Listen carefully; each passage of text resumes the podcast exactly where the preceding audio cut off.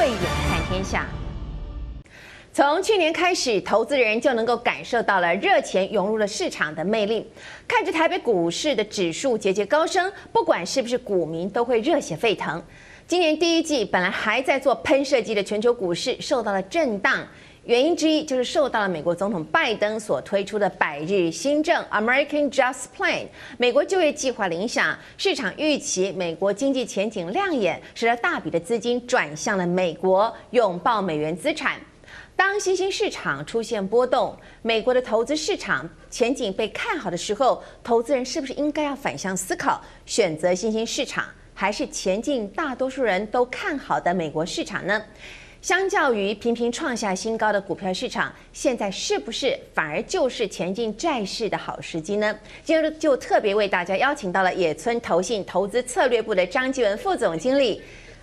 副总经理你好，主持人好，欢迎观众朋友大家好。是是是，还有人在新加坡的 NNL 新兴市场债券基金的经理胡章健胡经理，跟大家聊聊天。主持人好，哎，是是是，Hello Hello，您好，好，欢迎两位来到我们节目当中，跟我们一起来聊聊全球债券市场的投资前景啊。首先就是要问一个问题，为什么？要投资债债市呢？目前看来，这个股市的长期投资是优于这个债券的，而且股股市的投资人每天看盘都看得到这个数字的波动嘛？哦。我们看不懂的人，其实看颜色也知道到底是涨还是跌哦。但是这个债是对广大的投资人来说是相对陌生的啊。虽然说我们在二零零八年，因为当初雷曼兄弟造成的金融海啸，使得以这个高收益债为首的债券基金在台湾可以说是快速的窜起啊。但是在一般台湾人的投资概念里头，大多数人对于债券是非常的不熟悉的啊。相较之下，所以就特别请教张副总啊。到底投资人该用什么样的心情去认识债券这项投资的商品呢？副总。好的，好的，好的。那我先花点时间跟各位投资人先介绍一下债券的投资的基本原理哦。其实，正如刚刚宝慧说的哦，这个债券投资对一般的投资人来讲的话，可能是比较陌生的，因为啊，台湾股市其实是在这个过去到现在一直是蛮热门的，大行其道。那最近当然台湾股市表现非常的好哦，所以台湾投资人对于台湾股市的好表现不陌生。是。可是台湾投资人比较少听到债券市场的表现哦。嗯。那基本上讲的话呢，债券市场其实它的逻辑很简单哦，就是说今天呢。债券的发行的公司，它需要一笔钱来做这个资金的运用，它发行了债券，然后通常呢会有一个担保品的概念，就是说。这个担保品的话，就是说如果他到时候还不出钱来的话，有透过担保品的这个抵押之后可以做一个偿还。那如果说他还得出钱来的话，一般而言的话，这个债券销售到了时间到了会还你本金。那中间的话呢，一般而言是每半年会给你一个利息。啊，所以说它其实跟你投资人一般人把钱存在银行，固定时间会拿利息的概念是一样的。只是说基本上来讲的话呢，因为存在银行来讲的话，它的利息会比较低，因为现在全球是低利率，利率比较低。那如果债券来讲的话呢？这里还分很多种不同的债券。一般而言的话呢，信用平等比较高，因为债券会有用信用平等来分类。信用平等比较高的债券，通常它的息会比较低一点，配的债券利息比较低一点。信用平等比较低的债券，一般我们俗称的高收益债券，它的因为它叫高收益嘛，所以它的收益、它的配息率比较高。所以说，投资人在选择债券的时候，它的选择性比较多。哦，不像存在银行，它的利息是银行定的。那存你在投资在债券来讲的话呢，债券的利息。啊、呃，它的配息啊，债券息有很多种，你可以选择你喜欢高的还是低的。一般而言的话，配息率比较低，它的风险就会比较低；配息率比较高，它的风险比较高。哈，所以说投资人的选择性会比较多。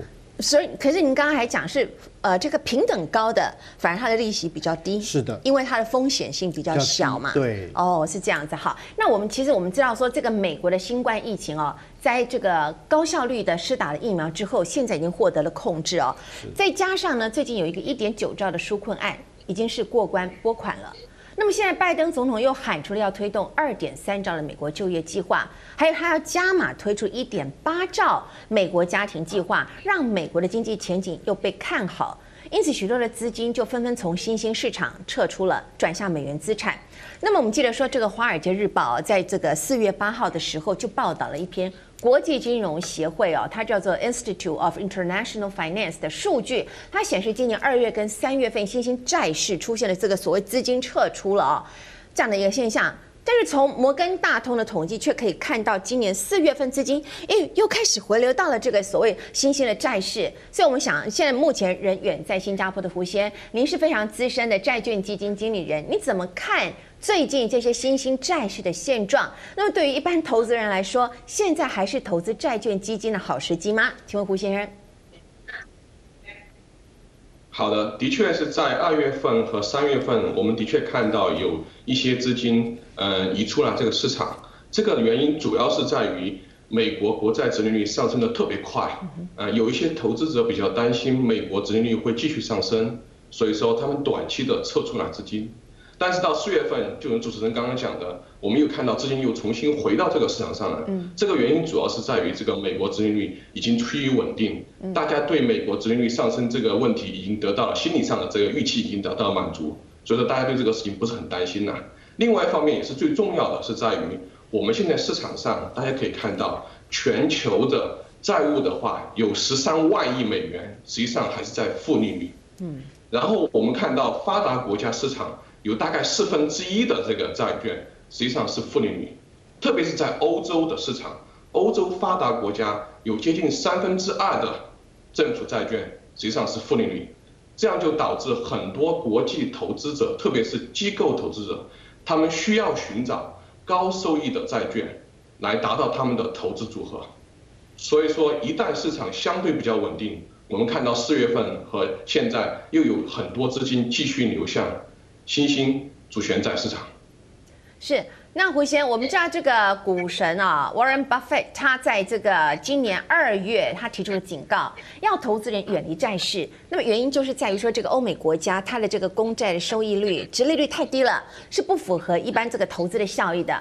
可是我们也就特别注意到，像您刚刚也讲了，四月份的时候，那个 Bloomberg 彭博社就公布的统计资料显示，新兴高收益公司债它的殖利率是百分之六点一，那新兴高收益主权债的殖利率甚至还高达了。百分之七点五四哈，你感觉投资高收益债不仅是可以获利，而且这个利真的还不算小哈。所以特别再请教一下，呃，新新加坡的胡先生，您对于投资人来说，如果说想要投资新兴市场的债券，我要怎么样去选择公司债和这个新兴高收益债权债账的殖利率这么高，那么是不是它的风险就比较大呢？是的，它投资这个高收益债券的确是有风险。但是我们觉得现在风险比一年以前或者两年以前实际上小很多，主要是有两个原因。第一个原因在于它基本面，我们看到高收益主权债大概百分之七十五的国家，他们是在于原物料的出口国。我们可以看到最近石油价钱从去年的二十块左右涨到现在六十多块，我们可以看到铜的价钱从六千多块现在涨到接近一万块，很多这个。新兴高收益国家，实际上他们就是原物料出口出口国，所以说他们实际上很受益，对这些原物料的价钱上涨，这是基本面一块。第二块是说，很多的这种新兴高收益主权国家，他们实实际上得到了国际货币基金组织很大的帮助。嗯，在去年到现在，有接大于一半的，嗯，新兴市场国家得到了国际货币基金组织的支持。这样的话，从内部来看和外部来看，两方面来看，他们的这个潜力都是蛮大的。嗯，好，那么这样听起来，我觉得是是投资债市，好像听起来蛮简单的，不需要像我们投资股市啊，要做很多的研究啦，要看很多的资料啦，搜集，而且呢，这个这个变动速度很快嘛，所以你要实时更新市场的讯息。可是投资债市，我到底要怎么样来挑选？我们有看到哈，有不少的专家都说要选以美元计价的这一些债市比较妥当，为什么呢？这要特别请教张副总。好的。呃，先回答一个问题哦。其实债券的这个波动度，一般我们讲的就是波动会比股票小一些哦。因为像台股大家都知道，过去很多年时间是这个百分之七的涨跌停板是，那现在是百分之十，也就代表说一天波动可能是百分之十。可债券来讲的话，一般而言波动不会到这么大啊。债券的波动其实一般而言常态性来讲的话，大概就是百分之一上下。嗯，好，那多的时候可能百分之一、百分之二，少的时候不到百分之一。所以说，投资债券的人一般人是比较。啊，所谓的比较风险区避一点点了哈，比较保守的投资人了哈。所以说，如果说你自己认为说股票投资对你来讲，可能对一般投资人来讲，可能好像太波动了，每天看着涨跌，好像会心情起伏不定，睡不着觉。那可以试试看的债券的投资，或许是比较适合的方法哦。因为毕竟我刚好提到债券投资来讲的话呢，其实跟定存的概念是蛮像的。投资一段的时间，你就可以拿到半年，一般而言半年可以拿到一个配息，可以拿到配息。那如果说今天透过基金来讲的话，现在很多的共同基金有设计这个月配息的这个机制，是，所以说等于每个月都会有一个加菜金呐哈。所以说这个设计的机制让投资人其实有一个稳定的一个新的收入。那刚刚主持人问到一个问题，就是说他投资债券的话呢，其实它的货币是琳琅满目的哦。因为一般来讲的话，债券市场是全球性的，是。那这个货币是很多的哦。那我们怎么选择比较好呢？哦，那其实当然我们会建议投资人可能是选择比较稳定的货币。那全世界最稳定的货币当然就是美元啊，美元。所以说这个部分来讲的话，投资在美元计价的这个所谓的主权债券基金、新兴主权债券基金，我们这边会比较推荐哦。那如果投资是非美元的货币的话呢，会有一个问题哦，就是说。非美元的货币，好，譬如说之前大家可能印象很深刻，譬如说像阿根廷啦、像土耳其啦这些国家都会有一个所谓的金融风暴，它的货币可能会贬值。那这货币贬值之后呢，它可能会产生一个什么？一个亏损啊。所以说这部分来讲的话呢，它会变成说另外一层面的风险啊。所以说我们希望说投资在债券投资人可能是比较风险偏好度没那么高的啦，就是比较保守投资人呢。既然保守来讲的话呢，我们可以规避掉哈，避免掉。汇率波动的风险，我们就投资以美元计价的基金，好，债券基金会是一个比较好的、比较安稳的选择。嗯，好的。那么既然是投资债券。好，就是说，哎，你就是借钱给需要的人嘛，哈。是的。那跟我们一般投资股市的这种概念，就是说，哎，其实我是看准对方是会赚钱的，因此我来投资对方一起赚钱。好，感觉是一个不一样的概念。那么虽然说现在这个市场的讯息来告诉我们有资金大幅流入了这个新兴的债市，但是先前我们之前也看到有一些新兴市场国家传出了这个财政危机这样的一个新闻，感觉投资新兴债市的风险其实也并不低哦。所以为什么国际资金还是会持续看？好这个债市，这个所谓看好新兴债市呢？特别请胡先生再为我们做分析。好的，嗯，国际资金看好这个债市，主要是还是由于三个方面的原因，我们总结为三个 R。第一个 R 是这个 recovery，是经济复苏，这是在于基本面。就刚刚我们之前讲到很多，嗯，国家实际上是原物料的出口国。这样的话，在经济方面，他们是更稳定的，这是第一个方面 recovery。第二个方面是在于这个呃技术面，这叫做 risk on。正因为经济复苏，更多的国际投资者希望把资金调配到有利于风险的资产，这个新兴市场在实际上就是一个其中之一。第三个 R 是叫做 re-rating，这在于就基本面复苏，同时的话有很多国际资金涌入这个市场。会导致利差进一步收窄，所以说总结三个二的话，国际资金更多的现在也亲密这个新兴市场债。嗯，好的，我们知道说在这么众多的这些所谓的新兴市场里头，台湾投资人。可能比较熟悉的是亚洲的新兴市场嘛，比如说是中国大陆啦，还有像是印度等等。那么对于其他的地区，比如说是非洲啦，还有这个拉丁美洲这些地方，我们就感觉太遥远了哈，会比较陌生。我们注意到说，最近这些所谓新兴国家的这个债券市场的新闻其实也不少。那么有的是那个有些地区很稳定，有些地区呢确实受到了这个美元走势走弱，还有这个疫情的影影响哈的关系，使得这个币值跟国内整体经济受挫，也让债市就变。对呃变成了相对的比较不稳定啊，因此要特别再请教一下胡先生，像这些地区的债市，在目前还是值得我们投资吗？如果说投资人想要勇敢前进这些债市市场的话，又该特别注意到哪一些细节？对对，是的，就是说，的确有一些国家对大家来说的确不是很熟悉，呃，但实际上，呃，另外一方面讲的话，实际上很多国家虽然大家不是很熟悉。呃，实际上还是蛮有潜力的。呃，举个例子，比如说我们在非洲的国家埃及，可能大家都知道这个埃及金字塔，可能大家觉得埃及主要是靠旅游业，但实际上埃及最近发现了它地中海最大的一个天然气油田。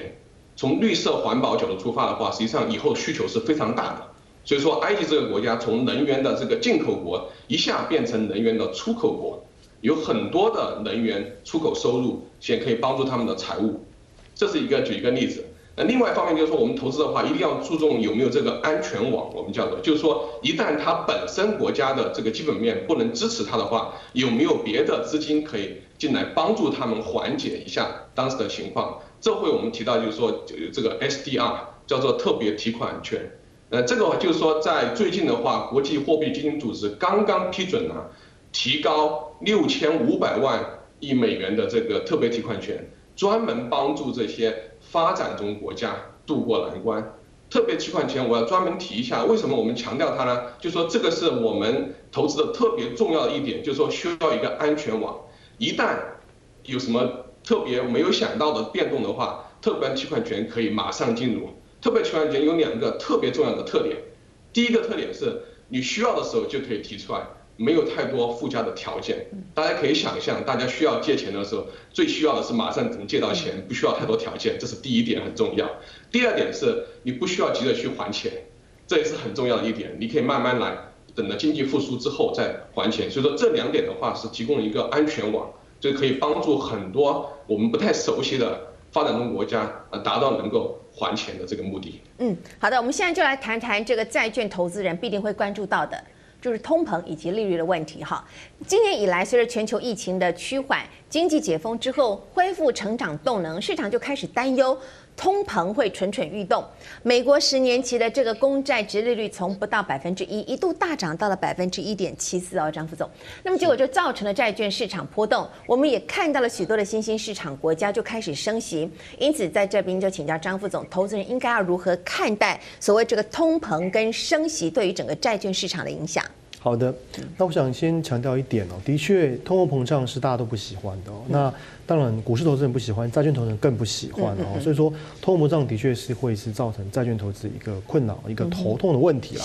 不过，就美国联准会哈，就是现在他们的一个看法，联准会的这个主席哦，那鲍尔目前讲说，其实，在景气复苏的时候呢，目前来讲，美国的通膨只是暂时的上升哦，所以联准会其实并不急着升息，好，这是一个重点。所以目前来讲的话呢，正如我刚刚我们的这个啊胡先生提到的，基本上讲的话，的确在今年的二三月份，美国经济重启开始打疫苗，快速打疫苗之后呢，美国有物价上升的状况。是，不过大家一度很担心说林总会会不会提早升息啊？但是林总会呢，其实现在表示就是说呢，升息时间表还是维持在最快也是二零二三年哦。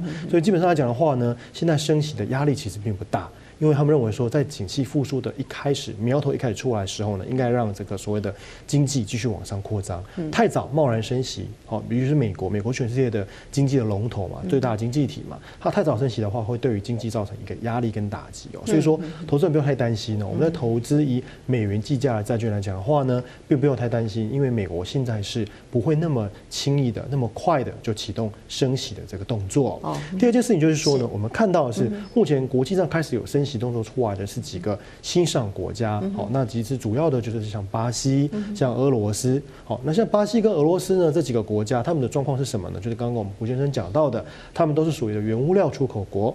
巴西呢是全世界最大的铁矿砂，哦，铁铁矿砂、铁矿石的出口国，而俄罗斯呢，全世界仅次于沙特、沙特阿拉伯的这个所谓的原油第二大出口国。那我们都知道，油价大涨，原物料大涨，所以这些国家的景气很热啦，表现很好了。虽然说疫情这些国家其实之前还蛮严重的。不过疫情慢慢控制下来之后呢，这些国家都看到了，哎，原物料大涨，他们经济很好，很畅旺，所以他们率先升息了，哦，因为他们之前也是降息降到历史新低嘛，哦，所以说这些新兴国家升息，对于啊我们投资人刚提到的，如果你投资当地的债券，可能会比较。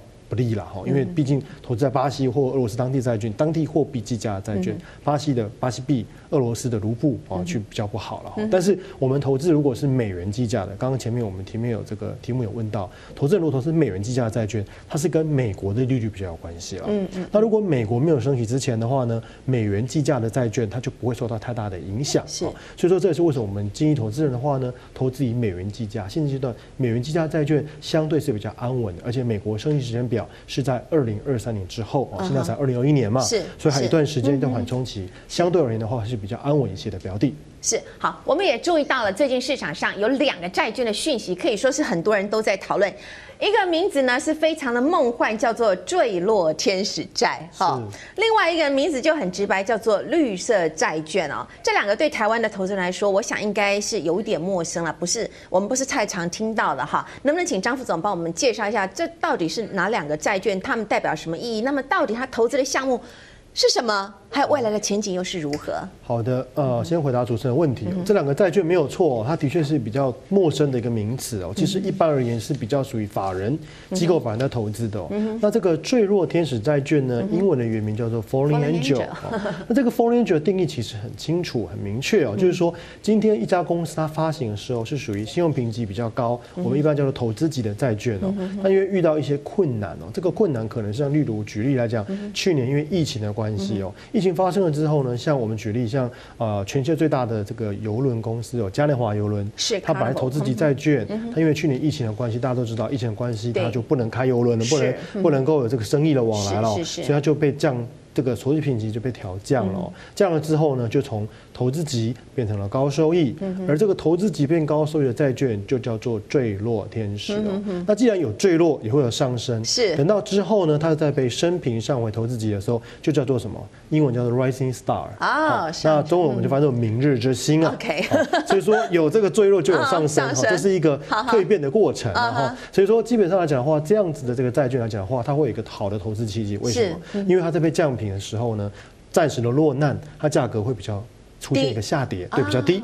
这个时候，如果你勇于买进，一般很多法人、投资法人就会买进它。是，等到它。基本面改变了以后呢，它价格在上升之后呢，就会有一个资本利的一个价差哈。所以说这个部分来讲的话呢，是很多机构法人投资这个法人圈很喜欢投资一个债券标的。好，好，那第二个呢，绿色债券。绿色债券，这个债券名字就很清楚，叫绿色债券，是 Green Bond 啊，英文叫 Green Bond。绿色债券又名气候债券，就是说为了去解决人类遇到的这个气候环境啊，讲到气候环境变迁，投资人以及台湾投资人就有感触了。哦，因为如果大家去这个一两个月前去过日月潭，就知道什么意思了。哦，这个台湾中南部都缺水嘛，因为这不降雨，不降雨哈，干旱哈。因为气候环境的问题呢，近年来越来越严重了哈。所以说，很多的机构来讲的话呢，会发行绿色债券。这绿色债券的定义就是说，它发行这个债券的目的。有专专款专用了，它是为了要去解决气候环境的问题而发行的债券。这个部分来讲是透过这个气候变迁这个相关的组织去认定的。是。认定之后，它发行的债券来讲的话呢，是专门去解决这方面的问题。所以说，这筹到的这个资金不能乱用，是。绝对不能在别的地方，只用在核定的项目，而这个项目必须要跟气候环境变迁、改善地球环境环境变迁。绿能相关的投资有关系的，是好。我们知道说这个投资股市的投资，我们可以说是随时就可进可出。但是投资债市呢，除了我们要慎选进场时机点之外，投资的时间跟金额是不是跟一般基金的操作是一样的啊？投资人可以随便，我选一年或者是三年，我时间到了就要离场，还是说我看到有崩盘迹象的时候可以提前解约来降低损失呢？这再请教一下张副总。好的，那我前面已经提过了，投资债券的思维跟逻辑跟投资股票不太一样哦。股票来讲的话呢，一般人波动比较大。债券而言的话呢，波动是比较低的哦，所以说事实上讲的话，投资债券其实是一个比较可长可久的投资标的哦。那当然，刚刚主持人问到了，是不是随时可以做一个出场？哦。那我们这边建议投资债券的思维呢，是应该用比较长久的心态来投资哦。为什么？因为基本上讲的话，我们都希望投资人赚钱嘛。是。所以投资投报率、成功率哦，这个很重要嘛。是。那我们这边有推荐个统计的图表，统计的数据，就是如果以这个台湾投资人最喜欢投资的债券，一般人就是新上债券跟高收益债券哦，这两个债券类别来讲的话呢，其实它的收益率比较高，配息比较高。这两个债券来讲的话呢，我们来做一个统计的分析哦。哦，过去十五年哈，比较拉的比较长期。这个十五年为什么要那么久？因为涵盖了我们都知道去年新冠肺炎的危机，哦，这是二零二零年发生的事情，还有二零零八年发生的全球的金融海啸，哦，雷曼破产倒闭，这十五年就涵盖了这两个大事件哦。涵盖了这个之后呢，我们去做统计，就是如果在十五年当中，投资人呢选择任何一个时间点投入。投资的效果越长期，效果有没有越好？我们这边做个分析啊，这个图表可以看到。如果你投资一年来讲的话呢，你的胜率呢，在新场债跟高收益债分别只有八十二 percent 跟七十九 percent，也就是说，你投资有可能只有八成左右是赚钱的，有两成几率是赔钱的哦。可是如果你投资到两年以上呢，这几率就达到九十九 percent。来到了三年来讲的话呢，基本上投资在高收益债就百分之百了，投资在新场债也接近百分之百，九十九点三九点四啊。所以说，这告诉我们一件什么事情？投资在债券来讲的话，基本上我们都希望哦能够有保本又有收益啊。是。那这个部分百分之百的胜率的概念就是保本的概念。嗯、所以说，如果你投资在三年以上的话呢，你不但可以拿到息，嗯、拿到这个配息，嗯、又可以有百分之百的胜率，也就是保本。嗯、所以对保守型的比较稳健或保守型投资来讲的话呢，是一个好的投资选择。所以这边建议投资人来讲的话，投资债券的心态啊思维可以放比较长期哦，至少来放个三年，可能是比较好的一个选项。好的。有人说，在这个近乎是零利率，甚至是快要负利率的时代，钱只会是越放越薄。如何让手边的小钱变成大钱，让闲钱帮你钱滚钱？投资人一定要慎慎重的来选择金融投资工具。套句广告，你经常会听到的话：投资一定有风险。基金投资有赚有赔，申购前应该要详阅公开说明书，才能够确保您的辛苦钱不会莫名消失不见。今天就非常感谢野村投信投资策略部副总经理张继文张副总，以及人在新加坡的 NNL 新兴市场债券基金的经理胡章健胡经理来到我们节目当中，跟我们一起来分析这么多的投资讯息。以上就是今天的慧眼看天下。未来还有更多重要的国际局势消息以及背后的内幕角力，也请您持续的锁定。同时，也欢迎您上 YouTube 网站订阅以及分享。我是洪宝慧，我们下周同一时间再会了。